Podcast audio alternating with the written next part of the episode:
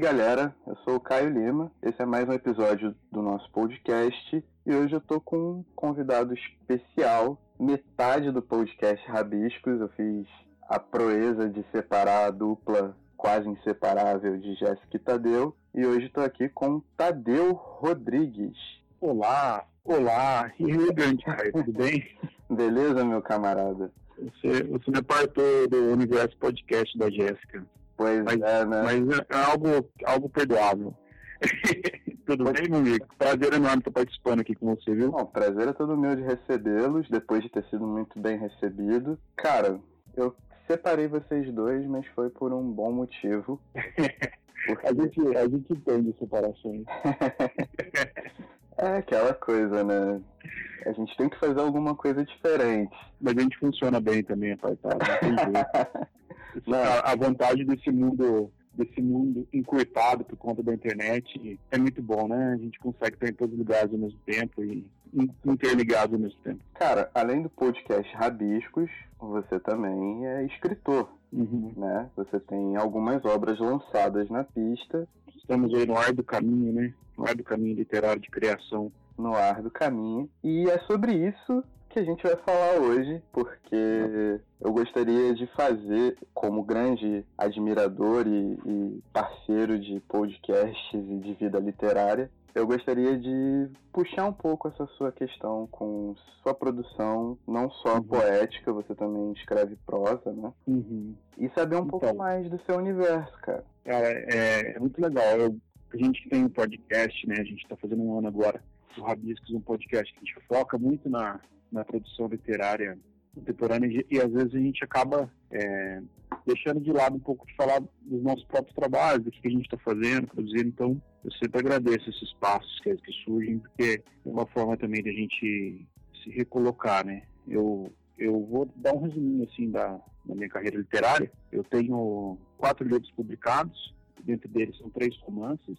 comecei a escrever mais cedo, assim, tinha 18 para 19 anos. É, tenho até mais livros escritos, mas publicados são só esses, por enquanto. E esse ano eu, eu publiquei um livro de poesia também, A Utilidade do Rascunho. Eu me sinto mais à vontade publicando romances, escrevendo prosas, tendo uma liberdade até mesmo de tamanho, de estrutura, de análise de composição de personagem, narrativa, mas eu precisava publicar alguma coisa de poesia, porque tinha alguma coisa em mim também que falava, meus amigos falavam para eu dar esse salto, colocar um, um pouco de poesia para correr. Então é um misto assim, mas se hoje alguém me pergunta o que, que você escreve, né, sobre o que que você publica, eu tendo a responder que eu sou um romancista mesmo, assim, prosador, e não fico preso no estigma de poeta, porque eu nunca me sinto poeta, eu nunca me sinto preparadamente poeta. Talvez quando eu estiver mais velho eu me sinta mais, apesar de eu ler muita poesia, consumir muita poesia. Meu livro de poesia, ele não deixa de ser um grito, né? É, eu acho que o, o, título dele, A Utilidade do Rascunho, é quase um pedido de desculpa, né, pro, pro leitor. Eu falo, olha, eu vou publicar aqui, mas são rascunhos, né?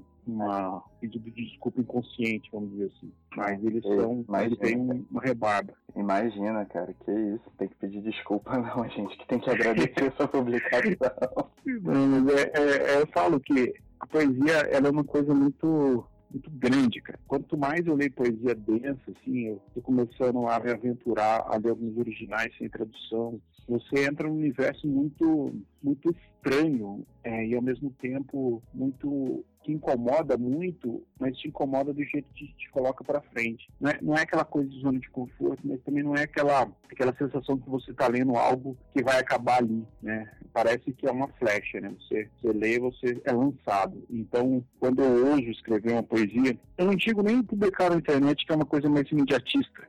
Isso eu me permito mais. Mas colocar num livro que você não sabe se vai parar na mão de quem vai parar e, e, e como que isso vai chegar ao, ao leitor, é, eu até não, não tenho essa preocupação mais. Eu tinha essa preocupação, hoje eu não tenho mais. Hoje só estou colocando a minha, a minha cara ali, é o que eu sou, pura e simplesmente. Mas, de certa forma, esse livro de poesia, ele é em prosa, né? Então ele, ele acaba sendo também um pouquinho de história contada. Eu, o meu primeiro livro, a, a Grande Peça, ele fala de uma pessoa falida na vida, né, um rapaz de 50 anos que já não tem mais perspectiva de vida por conta de uma série de acontecimentos que se deram na vida dele, eu já comecei a entender que eu, eu, eu vim para escrever, aliás, eu vim não, mas eu me sinto à vontade para escrever derrotas, sabe? Eu acho que as derrotas fazem as boas histórias, então eu acho que eu, eu me encontrei assim. Então, seja a grande peça, que foi no primeiro livro, que eu falo disso. Depois, Entrelaçadas, tem como pano de fundo uhum. suicídio. Depois, Sebastião e Clara, que tem história de um morador de rua. E eu faço muito projetos sociais. Eu, eu trabalho com direitos humanos. Os meus pais fazem trabalho com moradores de rua há muitos anos. Trabalho com ressocialização de preso. Então, eu vim de um universo muito estimulante é, enxergar o ser humano que falha como uma pessoa incrível também. Então, eu me permiti escrever história por isso. Você é bravo mesmo, irmão. Sou nada, sou mansinho. Mas dentro desse contexto, né, de que você já tem um, um, histórico e que se considera mais um prosador do que um poeta, tendo se visto nesse nesse terreno mais movediço da poesia, né? Porque a poesia pode ser um haikai, mas ela pode adquirir múltiplos significados dependendo da forma como você a olha e tudo mais. Como é para você fazer essa poesia? Tipo, como é você se perceber nessa, nessa areia meio movediça, né? E, e que acaba que nunca é uma transição completa, porque você tem outros romances e está escrevendo outra coisa, certo? Uhum. Eu tenho esse, essa transição de, de leitor e poeta, de leitor e estilo, né, que a gente sempre tem que, que, buscar, porque a gente ouve muitos falar que estilo você escreve. Eu tendo a não me preocupar muito, sabe? Eu acho que eu sou bem, bem rebelde nesse sentido. Eu não, eu não me preocupo tanto, não. Até na própria escolha de palavras, né, que conforme você vai lendo, você vai adquirindo um vocabulário mais completo, você vai. Só que às vezes, por mais que você queira dizer o que precisa ser dito, você pode não atingir determinadas pessoas que não estão habituados a ler poesia, por exemplo. E eu volto a falar, eu tento não ter mais essas preocupações. Então eu leio hoje haikais, que é um estilo que eu gosto muito, mas tem pessoas que escrevem haikais, né, e recentemente o Haikai Caipiras do, do Domingos Pellegrini, que fala é, um pouco de eu, eu tive com ele aqui na Flipostos, então os haikais eles são muito muito organizados e você pega os clássicos, né, o próprio Paulo Leminski que, que vem com a, a essência do Bachô, Alice Ruiz, e, e, a gente tem uma discussão quando você discute, né, até a gente teve uma, uma roda recentemente falando sobre isso, aqui na Flipostos também, e na Flip também com o pessoal que escreve. A gente tem uma preocupação com alguns poetas muito preocupados com a forma e, e com o jeito de se impor, com o jeito de agradar uma editora ou outra. E eu fico um pouco incomodado com isso, porque parece que você deixa muito seco, né? Alice Ruiz mesmo fala que quando ela vai falar sobre o Haikai, o Haikai ela, ela chega como uma fotografia daquele, daquele negócio que você vê, daquele imagem que você vê, em palavras. Uhum. Né? E quando você foge das métricas, né, das, das regrinhas do Haikai, para se permitir livre, você entra num universo que vai te dar dois caminhos. Ou você vai ter leitores que vão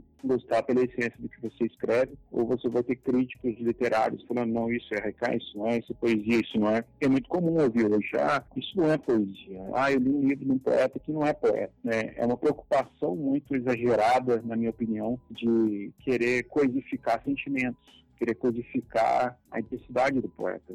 O que eu faço para mim, para conseguir me sentir à vontade com a poesia, é ler muita poesia. Então, eu estou, assim, uns três anos para cá, eu estou numa, numa onda de ler poesias, assim, mais densas, conhecendo mais gente, é, lendo os latinos também, enfim, e os, os portugueses. Esses dias eu comprei o livro de Andrade, devorei ele, né? O, Maravilha. Enfim, né? O, o, o Cabo Paz, e tem uma turma muito boa aí que deixou muito legado bom pra gente. Então, quando eu vou produzir, eu tento muito mesmo imaginar aquela poesia sendo declamada e ela sendo entendida por qualquer pessoa, chegando em qualquer universo, assim, sabe? Então, eu me sinto, eu só me sinto preparado mostrar para alguém quando eu consigo ler minha poesia em voz alta, eu falo, isso aqui vai estar no mundo como ela é, não precisa ter muita, muita firula, nem, nem muitos dedos, né? Com certeza, a poesia ela é um conjunto, né? É, total. Ela não é só o signo no papel. Ela tá aí para ser envolvida com o corpo, com a voz e suscitar é. os sentidos, né? Vede até o nosso sarau, pô. Foi tão legal por conta disso, aquele sarau que teve na Flip. Foi tão bonito, né, cara? Dizer, aquele sarau para mim foi uma que a Cali teve a ideia genial de arrumar um barco, colocar 15 poetas, mais ou menos, uns 15, 10, 15 poetas malucos lá no, lá no barco, no meio do barco. É, a Azul cantando e a gente declamando, cada um declamando sua poesia, foi a coisa mais linda do mundo, porque foi muito verdadeiro. Tava todo mundo lá para ouvir, né? Não tava lá só para ficar nessa falação. É. E essas, esses movimentos me fazem acreditar bem na poesia. E foi um momento de escuta muito sincero, né? As pessoas grande, realmente né? estavam focadas ali em, é. em, em compreender a mensagem, o sentimento, o significado daquelas palavras, o, o peso, né? Pois é, eu acho que aquele momento, né, a gente falar dele assim, enquanto sarau, foi um sarau muito puro mesmo. Eu participo muito de sarau, né, e tem saraus, eu eu vou, às vezes, sarau ligado a academias, né? É uma coisa muito mais engessada e aquele sarau foi uma coisa tão, bonita. Me lembrou muito, porque não chega a ser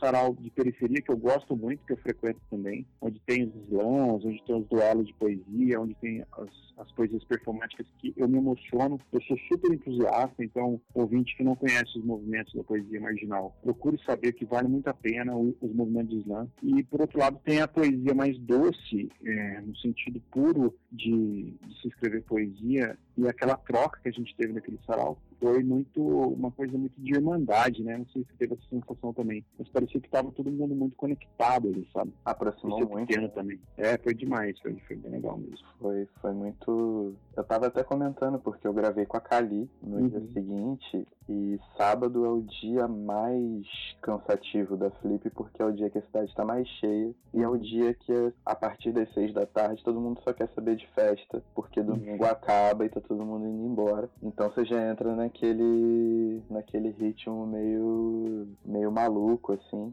Só que quando eu levantei no domingo e eu fiquei até bem tarde em Paraty, quando eu levantei no domingo parecia que não tinha passado sábado.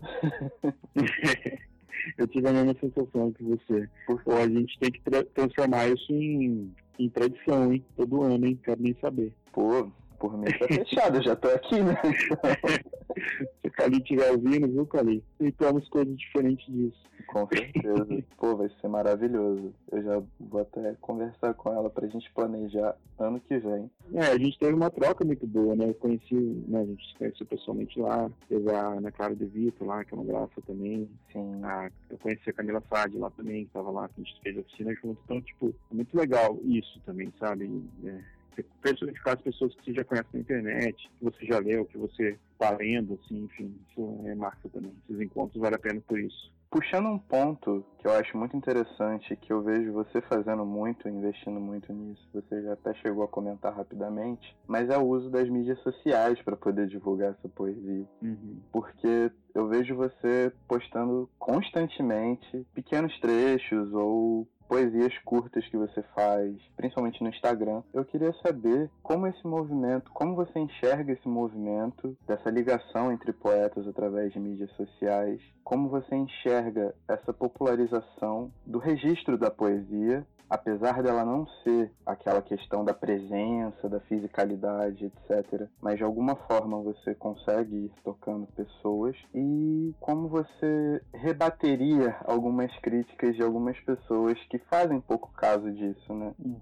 Bom, eu vejo a poesia na internet com muito bons olhos. Eu sou super entusiasta, porque eu falo que a, as amizades que eu fiz com os poetas que eu gosto, né? Eu tenho o privilégio de ser muito fã dos meus amigos, sabe? Eu, eu, gosto dos meus amigos, eu leio os meus amigos, eu divulgo os meus amigos, eu não fico tão preso só na divulgação de clássicos ou só de, livros de pessoas que já morreram. Eu acho que o movimento está aí, está funcionando por conta disso. Né? Eu acho que é muito legal. Eu, eu particularmente, assim, tenho muito texto, né? Eu escrevo muito, compulsivamente, toda, toda noite eu escrevo. Muita coisa, a maioria 90% eu não gosto. Só que na internet, eu, às vezes eu escrevo um texto que eu não gosto tanto, assim, um texto de três páginas. Aí eu tenho uma frase que eu gosto, eu separo ela, eu publico ela, por exemplo, no meu Instagram.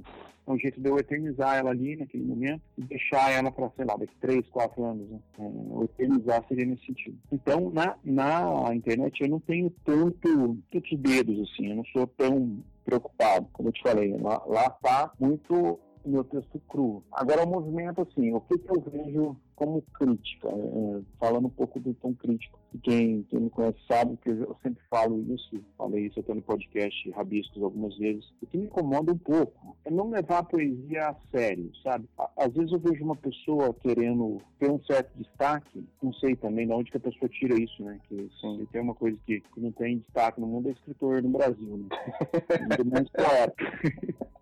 A pessoa acha que tem, tem um equivocado, é mas sei lá, acha que vai pegar, eu vou, nossa, eu quero, né, aquela coisa de vício, né, que por like, nossa, eu quero, eu quero ter like e tal, e começa a querer ser poeta, é, reduzindo muita poesia a, a, nitidamente, a pessoa ela quer produzir uma coisa que ela não consome, é, é, isso, ela quer produzir poesia, mas ela não consome poesia, ela não, não lê poesia, ela, não, ela lê frases avulsas, ela não pega um livro de começo nem fim, ela não, ela não, ela não entende, ou ela não quer, ela não gosta, eu sinto que tenho conhecidos que escrevem poesia diferente, um deles em especial, numa mesa que a gente participou há algum tempo, falou com essas palavras, eu não gosto de de poesia. E, então a minha crítica fica muito é, nessas pessoas que desprezam a poesia, porque a poesia ela deve ser levada muito a sério, no sentido de sentimento, e ela não pode ser levada a sério em todos os outros sentidos. Aliás, ela não precisa ser levada a sério nos outros sentidos, mas no sentido de sentimento, ela tem que ser respeitada é,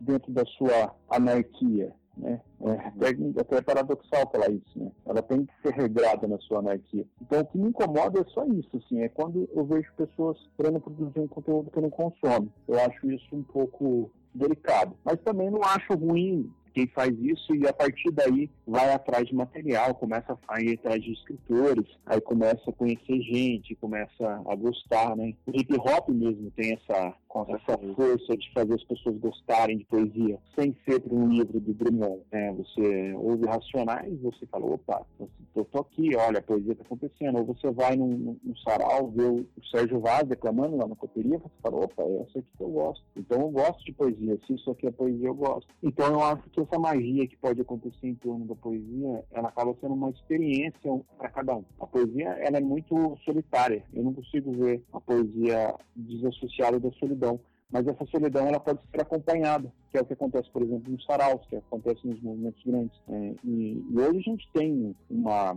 pessoas indo atrás, né? Pessoas falando, nossa, eu quero te conhecer, eu quero saber como que você faz. E isso é muito legal. Então, a internet, na minha opinião, ela mudou o modo de ver. Eu, eu sou super entusiasta tudo que é novo, assim, tecnológico. Eu acho que é válido, não sou aquelas pessoas que, que param no mundo e, e, e, falam, não, não é isso. Poesia boa é só isso. Poesia boa é só esse livro. Poesia... Não, eu, tô, eu acho que isso é muito andar para trás, assim. Não é a gente viver o que está acontecendo. E se você não viver o que está acontecendo, você não consegue observar bem. Se você não consegue observar bem, você não consegue chegar no outro. Se você não consegue chegar no outro, você não tem uma causa. A sua vida é simplesmente vazia. E vida sem causa parece que não tem tanto sentido. Pelo menos para mim não, não, é uma coisa que eu quero. Assim. Eu vejo com essa forma, como uma, uma grande uma grande roda de mãos dadas. Assim. Aí concorrência, toma essa na cabeça. É.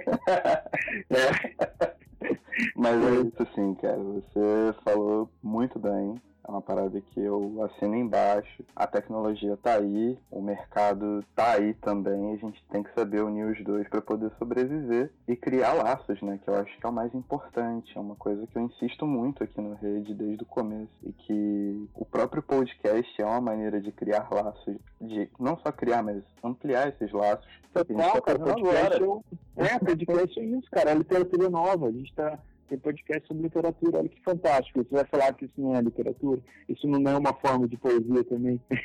Com certeza. Tipo, é uma forma de materializar e de registrar e de prover às pessoas um conteúdo que, cara, não tem muita máscara, né? É. Você parando e ouvindo, se não tiver o, o aqui, alguma coisa que toque o próximo, que seja é, em se tratando de literatura, e nesse, nesse caso o Rede ele é, envereda muito pela parte poética da coisa, se não tiver um, um, um, ponto de conexão e de sinceridade nessa ligação que a gente constrói aqui, a pessoa vai largar rapidamente. E... Eu acho que só ficam os fortes mesmo, viu, no final das contas. Só quem tá realmente com a verdade dentro, assim, a verdade poética na veia, é que fica do lado, assim, um do outro mesmo. Então, esses movimentos que a gente tem no podcast, leitura, mostra muito para mostrar, serve muito para mostrar para todo mundo, olha, tem uma, uma galera pensando igual, tem um monte de pessoas que fracassam igual, eu acho que isso é fantástico também, a gente até falou sobre isso. Tem, tem umas pessoas que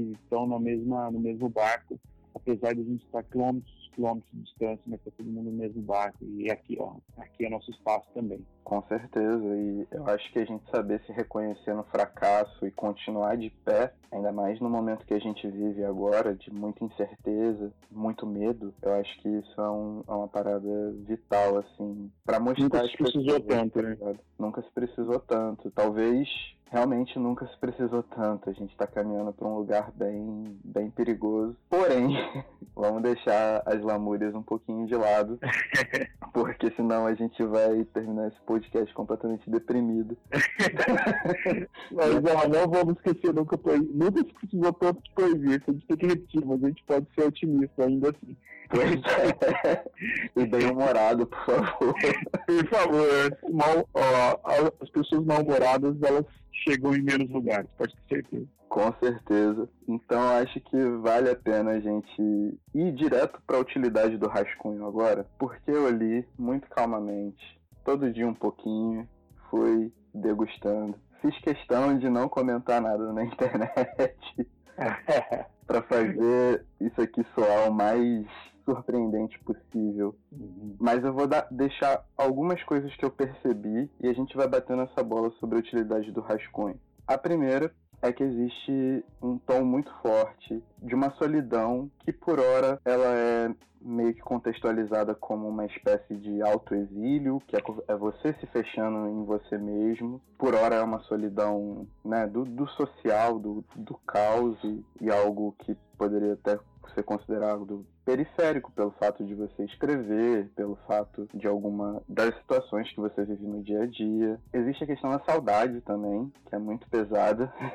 Hum, é um livro que fala muito com a saudade, mas ele sempre tem um, um, um tom de ternura. E conhecendo você, conversando com você, tendo convivido com você aqui em Paraty durante quatro dias, isso é latente de você. Então é muito fantástico quando você consegue observar traços da obra poética na própria pessoa. Eu acho que isso é a magia da gente acompanhar as pessoas que estão produzindo ao mesmo tempo que a gente. E, para fechar, você vai tecer seus comentários. Muito amor, né, meu camarada? O amor, o amor é, é a poesia pura e simplesmente. O amor ele tem que ser revolucionário, senão ele não serve. Eu acho que o amor revolucionário na poesia é a expressão máxima dele, assim. Acho de coração e acredito muito nisso. Talvez a minha parte muito otimista da vida esteja aí.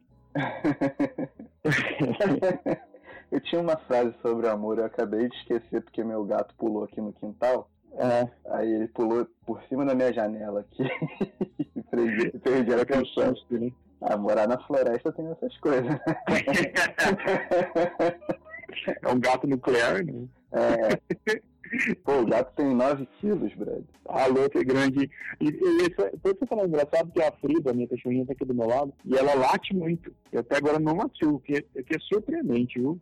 Esse tempo todo ela sem latir. É por causa da poesia do papo aqui, cara. Eu falei, eu falei o nome dela, ela olhou aqui, levantou tudo. Mas assim, e dentro de tudo que você falou, eu acho que você, ter me conhecido um pouco também, a gente está mais próximo agora, você, você consegue entender um pouco também a poesia, um pouco do, de como ela se desprende de mim. Mas realmente, é, ela, ela é muito silenciosa e solitária para mim. Eu, eu sou muito solitário e eu descobri isso porque descobri isso recentemente eu tenho muita, eu tenho algumas dificuldades, eu tenho muita necessidade de isolamento. Isso é uma coisa muito minha, porque eu vim do meu pai trabalhava em banco então mudava com uma frequência assustadora, assim, a gente mudou em muitas cidades. Então eu não tive uma raiz, assim, eu não tenho lugar para falar assim, ah, isso me lembra muito a minha infância. Porque minha infância eram várias cidades. E eu acho que por culpa disso eu aprendi a ser sozinho. Então eu sempre fui em lugares, assim, eventualmente sozinho, sempre fazia coisas sozinho, vim para a faculdade fazer direito, impostos. Não conheci ninguém. Quando eu estudei música em Amparo, não conheci ninguém. Então eu tinha essa, eu tenho essa essa facilidade de ser solitário para me transitar bem, eu acho que a solidão ela está perto. Assim. Então, acho que o silêncio e a solidão, na minha prosa poética, que, que quando eu, eu selecionei esses textos para pro, pro Atividade do Rascunho, foi ditado aí pelo Michone, eu peguei muito os textos que conversavam um com o outro, assim. Você pode ler, se você pegar a Atividade do Rascunho, se você ler ele sequencialmente, você vai conseguir perceber que uma poesia, ela chama a outra. E eu termino o livro com a bailarina, que que, que, tem a frase que termina o livro que fala queria eu que é, vai estar bem dentro dentro do meu lírico né Pudera eu lhe fazer dançar para sempre. Pudera eu lhe fazer dançar para sempre. Pudera eu lhe fazer dançar para sempre. Eu termino o livro assim, que eu acho que eu conseguindo demonstrar o final dele numa dança, é porque ele não acabou. Né? A música ela tá lá tocando ainda. E a dança, se tem dança, tem música. Então, se tem dança acontecendo, o livro ainda tá, tá pulsando. E, e quando você fala de saudade, eu acho que é muito ligado a essa solidão. Porque a solidão, ela só é reflexiva se tem saudade se você não sente saudade, se você não sente saudade de pessoas ou de amores ou de coisas que você sentiu em determinado momento, a sua solidão é muito vazia. Então eu acredito que a, a saudade é o principal acessório da, da solidão. E, e, a poesia que casa a saudade e a solidão, não pelas vias dos clichês, mas pelas vias das angústias, ela tem um significado mais visceral, mais carnal e, e não tão utópico, apesar da licença lírica, né? Que entra até a ternura que você falou. Esse eu lírico meu é muito, é muito bandido no livro, né? Porque eu sou muito, acredito muito no lirismo como forma de expressão também. Acho que faz parte também do, do meu otimismo, né? Mas é, é isso, é, é, o casamento dessas sensações todas, em especial a saudade, ela acontece de um jeito muito exposto. Então, quando eu terminei o livro, eu falei, pronto, agora acabou. O Michone me mandou ele pronto. Eu falei, aí, tá pronto, tá aqui. Só assina falando que tá tudo certo. Eu respirei fundo e parecia que eu tava tendo um, um nude vazado, assim, sabe? Parecia que tinha uma foto minha nua no mundo e, e aquela coisa de exposição constrangedora. Assim. E eu falava, não, agora parece que, que, que, não tem mais volta. E tem trechos, por exemplo, que eu leio, que eu falo, nossa, parece que esse trecho aqui poderia ter tido um pouco mais de impacto, sei lá, gramatical ou é, de forma, mas depois eu leio ele em voz alta, com a pausa que esse trecho pede, eu falo, não, tá tudo certo, tá tudo no seu lugar. Até por isso que ele ficou livro curto, assim, que foi, foram textos selecionados para fazer sentido, e eu não queria colocar nenhum trecho nenhum texto intruso, não queria colocar nenhum texto que não estivesse conversando comigo. Né? Então, é, eu tenho esse, esse, esse amuleto, né, para mim, que é, é acreditar na, na, minha obra com esse pé atrás de poeta que eu não me sinto e ao mesmo tempo de, de, de ser um, um, amante, né, o amor por simplesmente. E as pessoas que leram, né, do, tenho amigos que escrevem, leem poesias densas e, e fazem tratados sobre poesias inglesas, enfim, conseguiram me dar um feedback muito legal. Então, eu me senti muito lisonjeado muito honrado que as coisas estão chegando, de certa forma, aonde eu queria que chegasse. Né? Inclusive agora, né, você tem um público carioca aí também, no 7 de setembro, eu vou lançar a utilidade do Rascunho na Bienal do Rio. Que isso! Legal, né? Aí, ó, você pode ir lá, hein? Tá pertinho aí. Muito astro. a partir das 11 horas, então, dia 7 de setembro, a partir das 11 horas, eu vou bater um papo com o Saulo Pessato, que é um poeta também da, das redes, e depois, meio-dia, é, vai ser o lançamento mesmo do livro, que eu vou, enfim, eu vou estar lá, vou assinar os livros, vou, quero conversar com o pessoal, e eu vou muito pouco pro Rio, e eu tenho bastante gente que, que lê lá no Rio, então, acaba sendo bacana. Vai ser do Pavilhão Verde, do no stand da editora Vilardo. Então quem for do Rio quiser bater um papo, dar um abraço, só chegar. Fica a dica aí pra galera, dica, porque eu vou pegar meu segundo autógrafo. Quero lá, hein? Leva, leva os cariocas poéticos lá. O Rio de Janeiro é uma poesia em forma de cidade já mesmo. Nenhum lugar encaixa mais. A poesia mais caótica que existe. assim que é bom, eu gosto dessa. A gente vive e não dá pra, pelo menos aqui, por aqui, não dá pra reclamar tanto, tá tudo bem. Mas é uma tudo cidade que passa também, por né? muitos problemas. É. E continua linda. É, é incrível, né?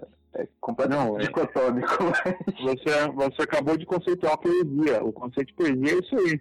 Tudo caótico, perigoso, mas continua lindo. é isso. O Rio de Janeiro é uma poesia, não tem jeito. E vai ser muito legal lançar o livro lá, enfim. Vai ser diferente também pra mim. Vai, o evento gigantesco, igual a Bienal também, né, cara? É, uma galera aparece lá, né? Isso é legal demais. Com certeza, mais do que merecido. Mas, cara, tem um ponto que você tocou, que é justamente quando você recebe o seu livro, ele prontinho, né, que você fala, pô, pode imprimir e publicar, vamos botar na rua. No meu caso, depois que eu dei o ok pro livro, eu nem toquei mais no meu que não fosse para entregar para os outros. Porque eu acho que eu ainda tenho muito medo de olhar pro Nada Vira Duas Vezes sozinho e falar, caralho, que merda que eu escrevi. é a sensação, demais, demais, demais. Aliás, os meus romances eu nunca li depois de pronto. é uma sensação tensa. Não quero ler. Nossa, ainda mais o Grande Peça, que eu escrevi de 19 anos. Eu acho que se eu reler, eu vou, eu vou falar, eu não quero ler esse livro, ninguém compra esse livro, por favor, para. Você vai olhar para ele e falar, meu Deus, como é que era garoto, né? É, como eu fui, como eu fui petulante. Mas é, e é engraçado, porque, por exemplo, a Grande Peça tem uns três dias eu recebi um e-mail lindo de uma menina de São Paulo que leu e me mandou um e-mail, assim, super emocionada. Então, tá funcionando, né? Devo falar. Mas com livro de poesia, eu, a Utilidade do Rascunho, eu, eu, como a gente participa de muitos eventos, eu acabo tendo que relê-lo por, por declamá-lo, por, por ler poesias, por indicar poesias, por, por mandar para divulgação. Então, e ele, como é um livro curtinho, eu acabei ficando mais íntimo nessa parte. Mas realmente, o chegar pronto, parece que o, o Jorge Luiz Borges que falava, que falava, né? Que a gente publica para ficar livre do livro. E é isso, é bem isso mesmo. Exatamente. Ele tá lá preso, você quer ficar livre dele, você não tem que mexer mais nele, porque se a gente ficar lendo, a gente vai mexer nele constantemente. Nossa, nem Eu tô, eu tô escrevendo um livro, eu tenho um ano, e cada período que eu volto para mexer nele, eu mexo muita coisa. Então, eu já estou falando, não, vou ter que parar, daqui a pouco vou ter que parar de mexer, porque ele vai ficar um, um livro infinito, é um, é um, romance também. Então, tipo, eu tô, acabo me policiando um pouco nisso aí. Mas é bem isso que você falou, a gente não quer a gente não quer é, ficar mexendo naquele que está pronto, porque ele, ele vai tendo significados diferentes, né? É engraçado. Mas eu leio, eu lembro que quando eu escrevia o poema Som, que abre o livro, que também foi propositalmente colocado no começo, né? Porque o mundo, né? Seria a luz, que haja luz, né? Para começar o mundo. Eu acho que para começar a poesia, eu coloquei o poema Sons por conta da doçura da voz, ele funcionar na voz de está lendo. Então, o som e a voz, a declamação, a poesia, ela acontece como que uma gênesis poética. Assim. E eu, quando eu escrevi ele há muito tempo, não tinha tanto tempo também, uns cinco anos atrás, eu escrevi ele, ele tinha um significado que eu tenho. E é bonito isso também. Não, não deixa de, de, ter sua, sua beleza, não. Com certeza. Você então está escrevendo um romance. Escrevendo um romance. Na verdade, ele está pronto, estou mexendo nele agora. Então, ele já teve uma primeira, uma primeira revisão pela querida Sheila Shimanioto, que é uma talentosíssima revisora, é uma querida escritora, talentosa mesmo. E ela fez uma primeira revisão nele. Estou trabalhando nele, reescrevendo alguns pontos. Ele é um livro que conta a história de um idoso, uma pessoa de 80 anos, em relação com um menino de 8. Bem o um negócio do 8 e 80, que tem uma relação de amizade, que fique claro, né? Hoje em dia tem que tomar um pouco de cuidado com as coisas que você fala. Nem fala. Mas assim, é, é, tem essa relação de amizade com esse menino de 8 anos. E a gente tem uma, uma ele é porteiro de prédio. Eu sempre quis falar sobre portaria também. Eu tinha muito medo do clichê, né? Você vai falar da amizade de um idoso com uma criança, é um porteiro de prédio. Então é um terreno muito arriscado de você cair em, em clichês vãos, em clichês que te levam a, a não modificar nada, a não contar história nenhuma, a não ser uma história pronta por uma frase pronta. Então, eu tomei esse cuidado no sentido de frear, sabe? Deixa eu ser cru na, na minha essência enquanto romancista, para eu conseguir, sei lá, me libertar e chegar nos leitores de um jeito muito honesto com a história. E cara, quanto agora que você publicou a sua poesia, que você consolidou um projeto, digamos assim, que você conseguiu materializar isso para um público, né, formalmente, digamos assim, porque obviamente, malha malha, pessoas já leram sua poesia e já têm conhecimento disso tudo. O quanto disso passou a, a, a fazer parte da tua prosa, por exemplo? Qual foi, qual é a, a proporção dessa relação de troca para você? Eu acho que é total, cara. Quando você passa a ser visto como poeta, quando as pessoas te convidam, quando as pessoas te chamam para uma roda de debate, eu sou advogado, por exemplo, segunda-feira eu vou participar num evento jurídico que eu vou falar para um público jurídico. E por que não ser poético também naquele lugar? Por que não deixar a poesia visceral onde quer que você vá, né? posso citar aqui Couto, por exemplo, hum. Doutor Hugo Mãe, né? Claro. Conseguem deixar a poesia. Ah, a Conceição Evaristo, olha o Olhos d'Água, por exemplo. Aquilo ali é um tratado poético. É, é, cada frase parece que foi pensada para falar, né? A Toni Morrison, que, que faleceu, O Olho Mais Azul, que é um livro de, de mais tempo dela, assim, que ela consegue ter a poesia acontecendo na prosa. A Eliane Brunco, enfim, com a, a Menina Quebrada, por exemplo, ou Os Olhos Me Vê, é, o, sei lá, a turma toda que escreve assim, que eu admiro, consegue é, levar para a prosa todo o seu impacto poético. O Marcelino Freire, né? Você vê Angu de Sangue, por exemplo, você vê, você nossa, que, que diálogo poético que está inserido numa história completamente quebrada, numa história completamente é, desconexa, suja no sentido de, de, enredo, e que coisa linda, né? Sim. O Kerouac, On The Road, enfim, posso ficar falando nomes aqui é, o, dia, inteiro. Então, eu, eu vejo que as pessoas que eu, que eu admiro muito, né, são, são pessoas que conseguem fazer essa, essa valsa entre poesia e prosa. Então, o que mudou para mim, enquanto prosador, enquanto agora que eu estou exposto, né, que eu estou no, no mundo como poeta também, é que eu posso ser mais cara de pau, não ter tanta ter tanto, tanto dedo para deixar a poesia acontecer em qualquer lugar que eu esteja, sabe? E é isso, acho que esse que é o, é o grande barato da, da, da poesia, de ser poeta. Né? É finalmente você conseguir assumir é, né, essa verve para tudo que você faz o tempo inteiro. É, é meio isso, né? E como eu... advogado, eu imagino que isso deva ser um, uma espécie de, de tabu, né? Porque eu conheço pouco, eu sou de um outro meio que isso também é uma espécie de tabu, claro. É, porque o direito, é, ele tem essa, essa mania ridícula de, de achar que, que tem que ter um status, uma solenidade a zelar, enquanto você está trabalhando com as feridas sociais, sabe? A, a, pureza do direito não é perna gravar. A pureza do direito é, é ser garantir direitos que uma pessoa consiga viver é, socialmente, que ela faça o seu contrato social da filosofia, né? Que faça a gente entender Durkheim, entender Thomas Hobbes, entender Kelsen, entender Kant e, e, e colocar isso na nossa prática. Então, quando eu consigo ver essas feridas sociais chegando no meu escritório, eu também, né, sou especializado em, direito penal, trabalho com direitos humanos há muitos anos, mas também faço muito trabalho na área civil, então, principalmente na área de família, que você vê que, que as pessoas estão entrando numa, numa onda mercantilista, resumindo a vida em dinheiros, né? Você quer ver brigas homéricas em famílias que eram unidas, é quando o patriarca ou a matriarca morre, aí vai começar a discutir a herança. Então, é, essas observações que eu consigo fazer na minha vida profissional como advogado, é, elas são muito importantes, tanto para usar a poesia no meu mundo jurídico, quanto para usar é, o meu mundo jurídico de forma poética na literatura. É, a, a, o direito é muito de, de, de, literatura, ele tem muito essa, essa carga. Né? Você pega o John Grisham, que é um, um escritor que vende, vira filme, os livros dele, né? O Último Jurado, Advogado, o Recurso, o Cliente, o Sócio, são livros ótimos. Ele é, é,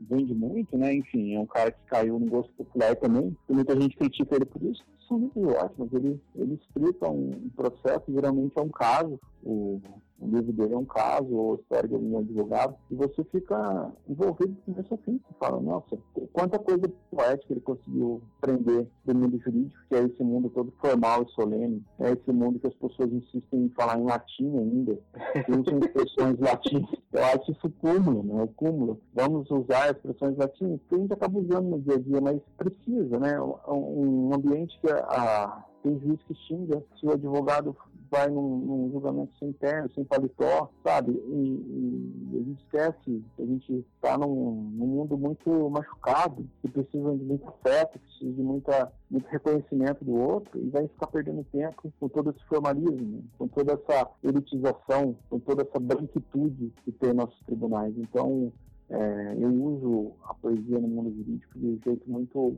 muito útil para mim enquanto ser humano, para me tornar um ser humano maior. Cada dia que eu vou para o meu escritório, ou enfim, cada dia que eu participo do evento literário. É, acreditando muito nas pessoas que estão lá, principalmente nos trabalhos que eu faço com os presos, né? E, e depois em casa, quando escrevendo e acreditando no amor como uma forma de, de sair. Agora eu vou ter que colocar interjeção de, de palmas aqui, uma vírgula de palmas aqui, porque para resumir sua fala. Mas, cara, você como grande fã de Bolanho, que eu sei, de Detetives Selvagens, vai lembrar Nossa. do capítulo que o Garcia Madeiro aparece na segunda uhum. parte e que uhum.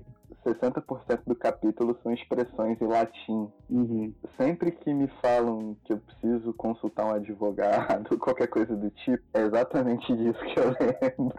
E é, cara, e é. E aí, o Bolanhos consegue colocar isso de um jeito muito bom, né? A gente, é, né? A gente tinha que fazer um, um podcast, falei pra Jéssica, sobre ele, porque é, tem tanta coisa curiosa, né, que, que dá pra aprender, cara, que eu falo, nossa, é aquele turno no Chile também, um livro que eu sempre converso sobre ele, e, e o Bolanho tem essa coisa de de falar o que precisa ser dito só, pura e simplesmente, e parece que você fala assim, nossa, é sacada atrás de sacada, né? Sim. É, isso, isso é legal, mas no seu livro mesmo, Caio, até agora falando um pouco de você, que a gente falou na participação que você teve do Rabiscos, você tem muito disso também. Você, você não tem muita firula para escrever, assim, tá? Tá muito, é muito cru e verdadeiro ali. Eu gosto disso. Eu acho que é uma característica sua também que, que nos leva a demonstrar, assim, uma proximidade que a gente tem, sabe? Ah, é, cara, é tudo plágio, tudo plágio. vontade, né? é? é tudo plágio. É, então tá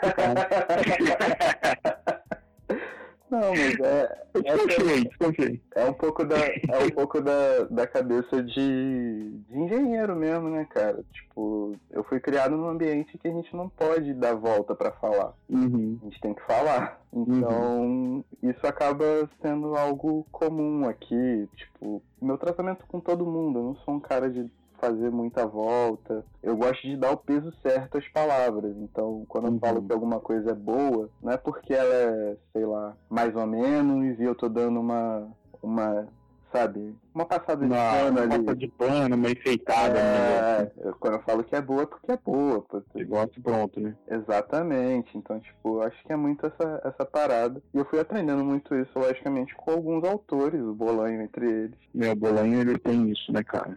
É, é fantástico. É fantástico. E, meu camarada, acho que a gente vai chegando naquele momento. Aquele momento que tudo acaba? Não, nem que tudo acaba. esse podcast aqui, ele é uma espécie de Ouroboros dos podcasts. eu, é eu bolei uma fórmula de da gente prosear bem, da gente prosear tranquilo, com alegria e felicidade. E para fechar, entre aspas, porque isso aqui, uhum. repito, é Ouroboros do, dos podcasts, eu quero que você declame para se ler no inverno. Uhum. Porque eu tomei a liberdade de, ao ler seu livro, criar que eu vou ler depois de você. E assim, se não fizer sentido, quem tá ouvindo volta do começo e ouve tudo de novo, porque uma hora vai fazer. Concordo com você. A gente tá no inverno ainda, né? Então dá pra ler ainda. tudo casou, tudo casou. tudo calculado. Friamente calculado. Com certeza. Então tá, vamos lá. Para o no inverno. O inverno é um desencontro. E a segunda Melhor dia para se comprar queijo fresco na feira. Leal e profunda, um pedaço dos meus dias frios. História interrompida pelo texto da orelha que você escreveu para o meu livro impublicável. Sinto sua paz pesando minha despedida. Os demais dias estão dentro do que não me cabe lembrar. Revoltado, lembro tanto. Do abraço acontecido no jantar improvisado. Da comemoração por um ano a mais que não deixamos passar em branco das indicatórias que só nós dois sabemos. Em prosa, sua boca meu contar de segredos. uma página exposta da morte do mocinho do romance mal escrito que custa baratinho na banca do Pedro. Me lembro porque entendo-me saudade. A saudade que sabe que ela pode estar lá, talvez me aguardando, talvez não, lá, como um amor caminhando países, mares e cômodos pequenos do quarto. Ainda vejo estradas e ouço sinos das igrejas, a poeira de algum lugar que ainda me faz chorar e acredite, vamos chegar. A certeza de que podemos ser quando nos abrimos, frágeis, quando choramos juntos, do que podemos ser, sem medo, quando únicos. É isso. Que isso, Redentor. Passe no inverno. Eu quero ver o que você criou em cima disso aí, hein? Cara, vou tentar chegar no nível, né? Ah, até parece. Não, mas eu, eu criei por causa da, desse, desse sentimento de, de saudade que às vezes aflora, né? Em épocas especiais, assim, do, do ano e tal. Uhum. Então, eu tomei essa liberdade. E não fiz igual o da Kali, que eu fiz o Clandestinos 2. Na verdade, eu fiz um outro poema chamado Registro. Gostei do nome. É, tem que, tem que fazer uns cálculos aí no meio. Então, já tô, já tô separando, já tô preparando aí. Não só você, mas todo mundo que tá ouvindo. E vamos nessa, né? Deixa eu preparar aqui que agora é hora da vergonha. Vamos lá. Vamos lá. Registro. Dados importantes para registro. Pouco mais que todos me são caros, um 108%. 80% dos mais que todos eu não conhecerei em vida. 100% do eu todo não sabe se acredita em vida após a morte. Em vida, 20% dos que conheci já quiseram me matar. 100% desses 20% são responsáveis pela minha ignorância. Lamento que os outros 80% sejam, de alguma forma, irresponsáveis.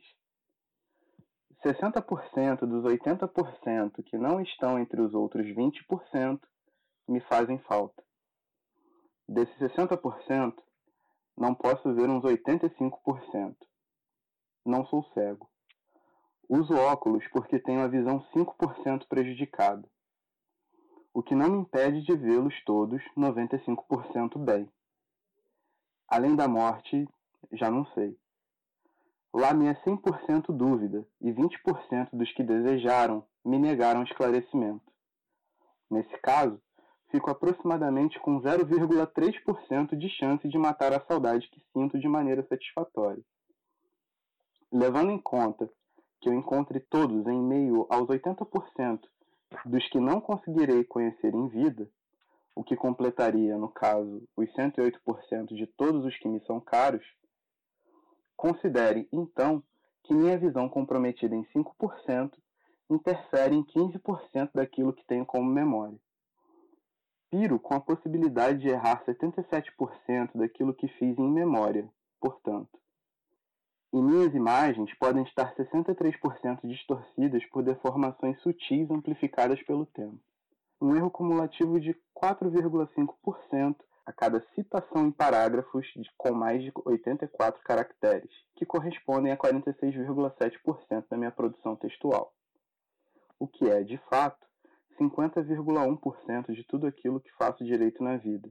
Os outros 49,9% correspondem às memórias que reconstruo num contínuo. Só me parece existir vácuo entre a memória e as palavras. Não há vazio senão o que me leva ao erro.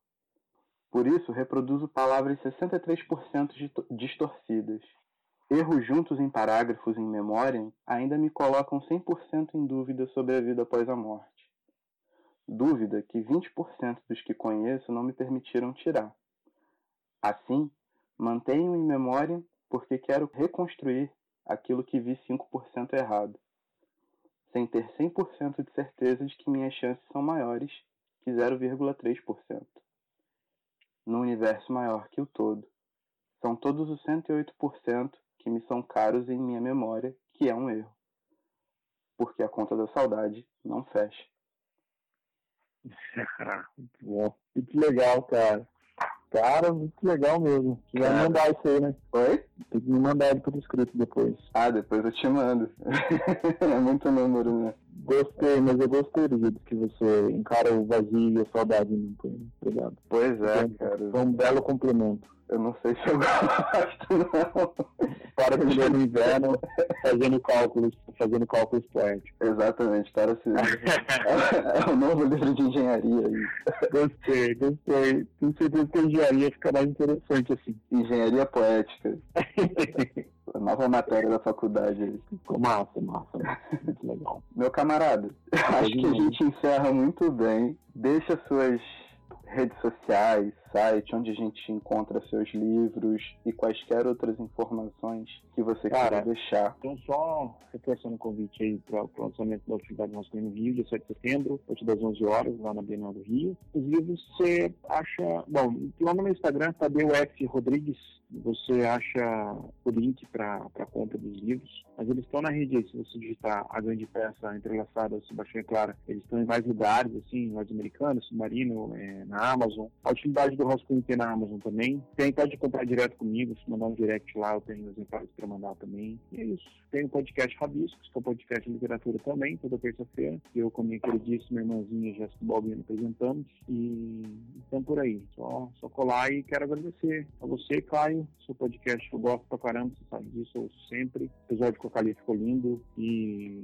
e a Rede Poderosa de Intriga também, que é super legal. Gostei muito de participar. Espero que a gente faça mais trocas. Foi muito produtivo, muito poética. E mais um abraço dado aí à distância que a gente consegue dar nos dias atuais e a gente tem que celebrar isso. E é um bom jeito de celebrar com essas trocas e com essas impressões também. Obrigadão, viu, pelo convite. Foi show. Eu que agradeço, meu camarada. Espero que possamos fazer mais coisas, não Sem só em relação a podcast, mas que a gente possa se ver mais vezes. Também. E você vai lá na, na Bienal, hein? Vai ser legal te dar um beijo lá. Pô, cara, espero conseguir ir. Vou fazer de tudo pra ir, da mesma forma que vou fazer de tudo pra chegar no Rabiscos ao vivo. Ah, nossa, ia ser lindo se você viesse, hein? Dia 20 de setembro, hein? Então, coladinho com o meu aniversário, cara. Eu acho que Olha, a gente já comemora junto, então. vai ser uma loucura. Eu vou levar a Gabriela pra todo mundo. Fechou, então. Obrigado, meu caro. Muito obrigado. É, só para quem está chegando agora, Rede de Intrigas está em todas as redes sociais como arroba Rede de Intrigas. Acessem www.redeintrigas.com e é isso. Até a próxima. Valeu. Tchau, tchau. Valeu. Beijo a todos e brigadão, Caio. É nóis, meu camarada. Abraço. Tchau, tchau.